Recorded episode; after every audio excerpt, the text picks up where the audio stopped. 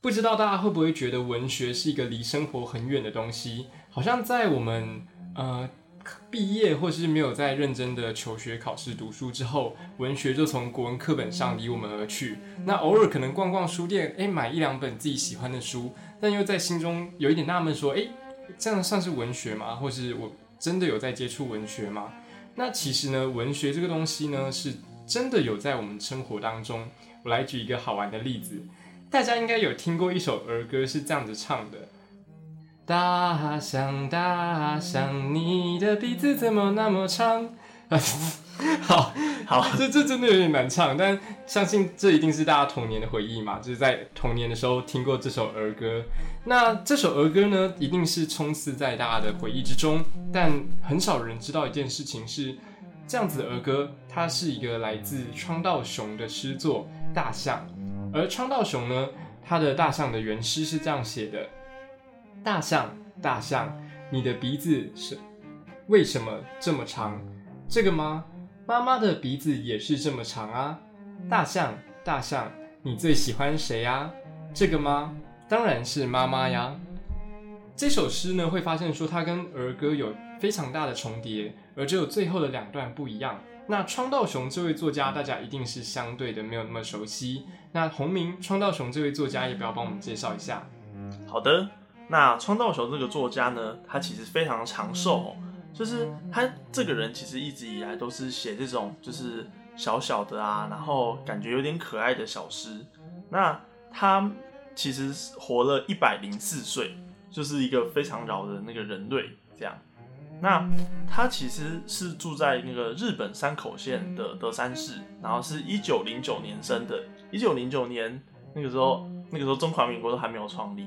然后五岁的某一天早上，他的母亲就带着哥哥还有妹妹，就是跟他分别这样。然后到了台湾之后，其实这个作家他有短暂的时一段时间待在台湾。然后他待在台湾的时候，就是很容易。对，为什么会有？没关系，这位好，好，那我们就继续。就是他待在台台湾的时候啊，就是他是一个很敏感的小孩。然后他六岁到九岁的时候，他与祖父两个人一起生活，因为妈妈就带着那个哥哥与妹妹走了嘛，对不对？所以他与祖父生生活的时候，虽然是祖孙两人，但是他一一个人其实一直感到很寂寞，这样。所以他就会看着，就是庭院中的小花小草啊，然后那些纷飞的蝴蝶，然后这些东西就是影响了他的诗的创作。那我这边可以讲一下他的有一首诗，这首诗很可爱，出自于一个叫做《蔬菜颂歌》，也就是颂歌的意思，就是我们去歌颂它这样。然后这本诗集里面就是有很多有彩绘的蔬菜，然后其中有一个是讲那个樱桃萝卜，那这首诗是这样讲的。身为樱桃萝卜，樱桃萝卜应该很开心吧？红彤彤，圆滚滚，好可爱，还露着一条小尾巴。所以我们会发现说，就是这个春田啊，春道雄，春道雄，川道雄，川道雄，川道雄，他的诗都是一种，就是赋予一个物品，然后很可爱的情绪。就是我们在国文课本里面会学到一个叫拟人化的。拟人化的一种方式，这样。那回到大象这首诗，就是，嗯，大象这种诗啊，其实我们会说，我们会看创道球他本人，就是以前的经历，他不是母亲就从小就离他而去嘛，对不对？所以我们回头看大象这首诗，大象大象，你的鼻子为什么这么长？这个吗？妈妈的鼻子也是这么长啊。大象大象，你最喜欢谁？这个吗？当然是妈妈，所以他其实是对于呃，一来是他诗很明显的是讲说，就算妈妈的鼻子很长，但是我还是会喜欢妈妈；二来是讲说，因为母亲离创道雄离去，反而让创道雄的诗作里面，而这首最为台湾最为广传的一首儿歌，是讲创道雄对妈妈的一种思念，而他的思念就是。因此就是满的出来这样子。那其实我们可以看他创造熊的另一首，就是也充满画面感的诗，一首叫做《鱿鱼干》。鱿鱼干是这样写的：到底还是变成了一只箭头，问说大海是在那边吗？哦，因为有鱼竿是一个箭头。对对，没。错。所以其实这个诗人就是很，他很喜欢用两三句的方式，就是营造一个非常好的就是故事画面，这样。有一点悲伤的事。对，是有是有点悲伤的事。那哎、你要不要聊聊他的母亲节呢？还是哦，好啊。那我自己知道川道雄的一首诗是《母亲节》。这首诗呢，它是把一个呃生活中人们都有的经验或是习以为常的小事，去写成一首让人会心一笑的诗。那《母亲节》这首诗呢的内容是这样子：明明还没被唠叨，就把手洗得干干净净了，一副很平常的表情，把红萝卜吃下去。母亲节，母亲节，妈妈讶异的对我眨眼睛。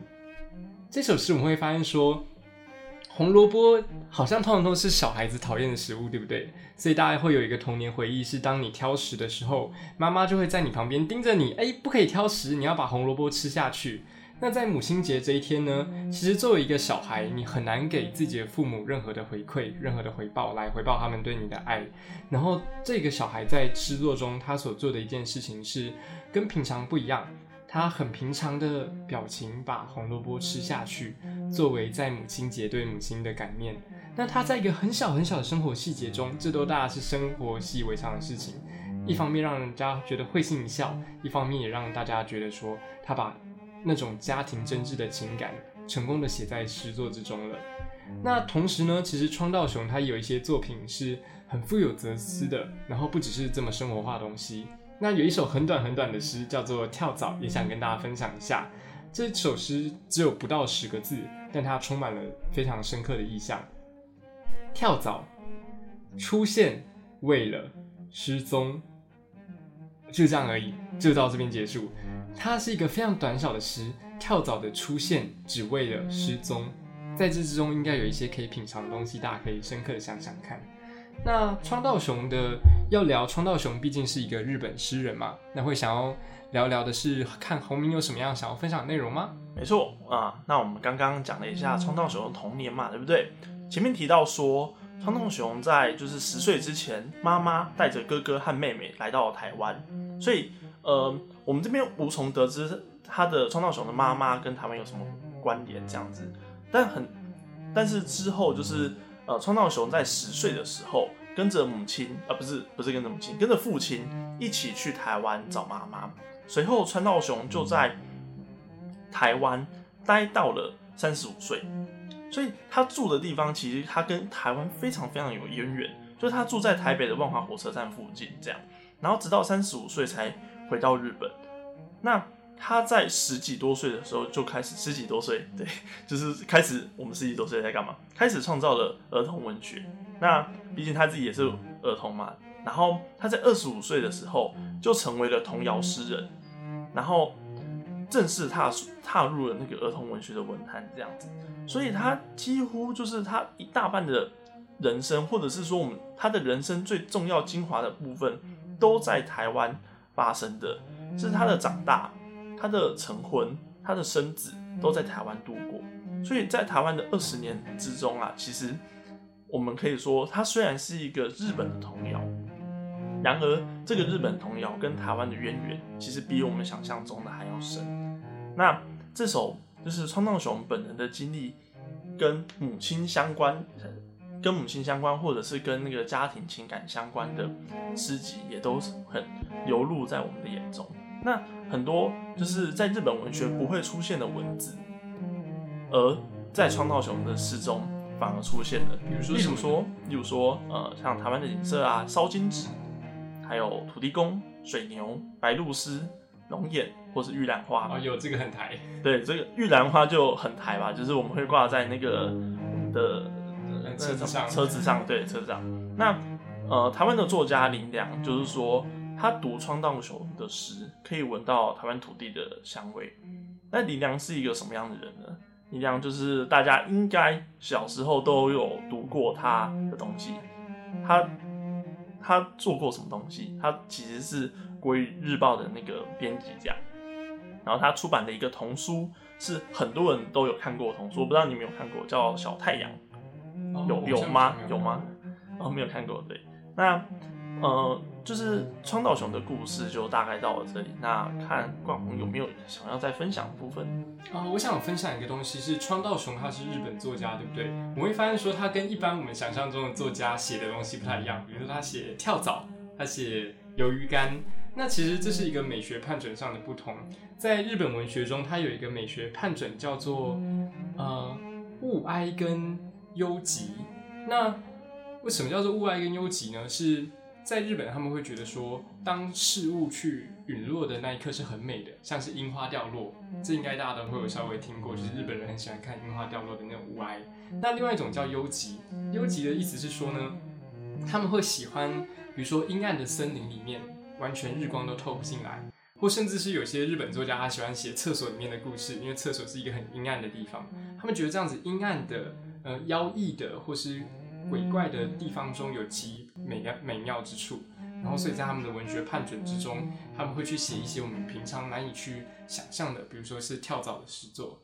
哎，那我记得洪明有一首还蛮喜欢的日本的诗作，要不要跟大家分享？好，那我这边有两首诗想要跟大家分享一下。其实啊，就是我们会读日本的诗，尽管诗这种东西经过了翻译，然后它的语句的精确度跟台湾的诗人比起来，它的精确度其实没有台湾的诗人那么高。台湾的诗人在创造词语以及意象的方面，他每个人的功力都超高，他可以在一句话去表达就是两到三种意思。但我们去看日本的诗人，像是川岛雄这些诗，他尽管每一句话每一句话。并不存在着很繁复的诗意，但是它组成起来，就像冠孔刚刚讲的，就是它纯，就是他其实会看得到很多，就是小小的，然后似乎有什么在我们心中触动的地方。那我这边要分享的一个叫做青木春美的诗，他是一九三二年生的，然后写了三本诗集。那这这首诗叫做《伤》。那我待会念完之后，大家可能就会疑惑说：“哎，这是这是一首诗吗？”没错，这也是一首诗，而且我觉得非常非常的可爱。这样，伤这首诗是这样：听见一声惨叫，鱼店的姐姐正猛挥自己的右手，拇指上挂着一只比手掌还大的螃蟹，咬到你没有？妹妹尖声叫喊，迅速地跑来，咬到了，姐姐双眼流着泪水。店里许多别种的鱼，都照常毫不反抗地受死，只有螃蟹不然。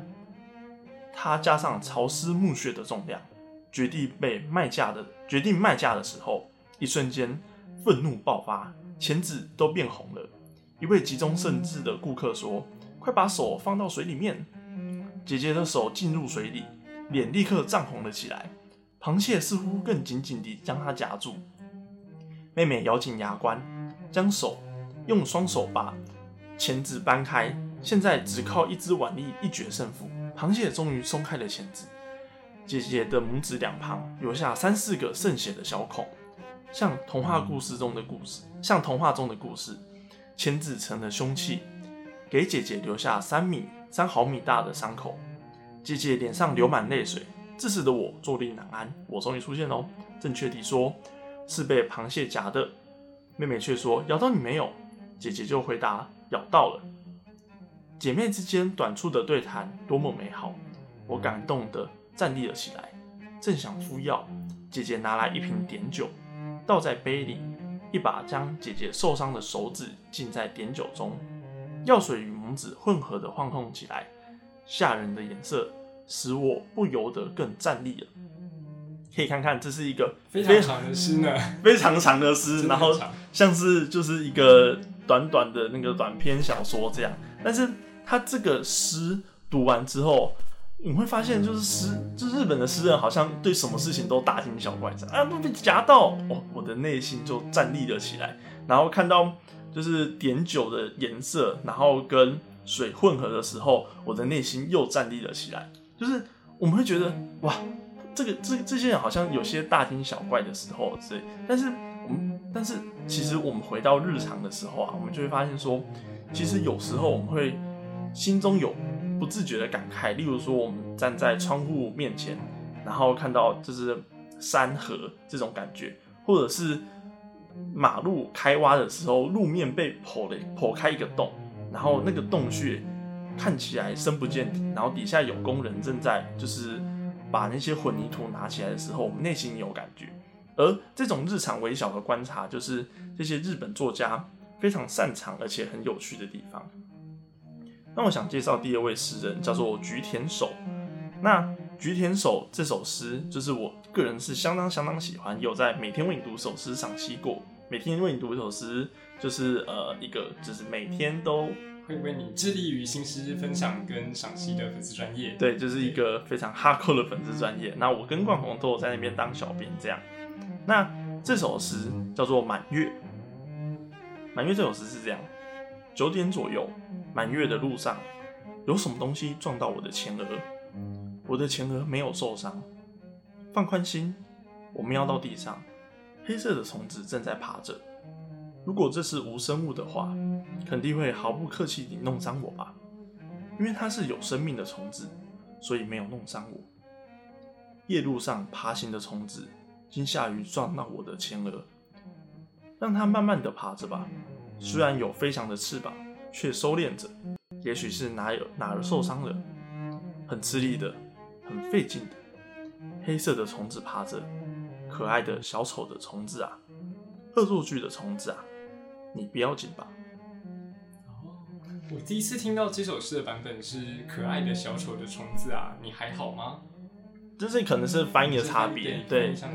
那一开始我看到这首诗是在那个高中要学册的古文考卷的那个模拟考试题上面，我我还蛮惊讶的，就是这首诗那个出题老师竟然有办法选进去，因为我上网到处都找不到这种诗，而这首诗是收在一本远流出版的一本诗集，叫做《心灵的密码》，然后后面 dash 是日本现代诗精选集，然后翻译是。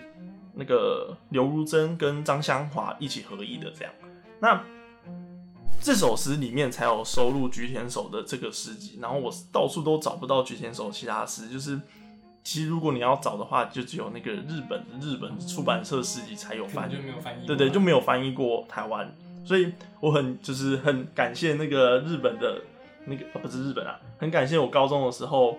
古文模拟卷的那个出题老师，出题老师，如果你听到的话，就是感谢你，就是继续继续选这样很好的诗集，这样那个丰富高中生痛苦然后准备考试的心理，对，读不到苏东坡的心理，没错没错，就是那读读苏东坡也可以读读菊田守啊，就是感谢老师这样。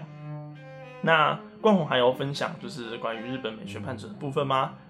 那我这边应该分享差不多了。那好啊，那节目就对本期节目就感谢大家，就是听我们就是分享这些诗这样。那如果大家有兴趣的话，那也可以去看看我们的那个想象朋友的粉砖。那如果你在 FB 的脸书上面搜寻“想象朋友写作会”，那会搜寻到我们的粉砖。那里面就有讲到关于大象这首诗，以及那个春。道窗道窗道雄，没关系，我开始歌也唱很烂。对，窗道雄，窗道雄的这首诗以及他本人的作者介绍，这样。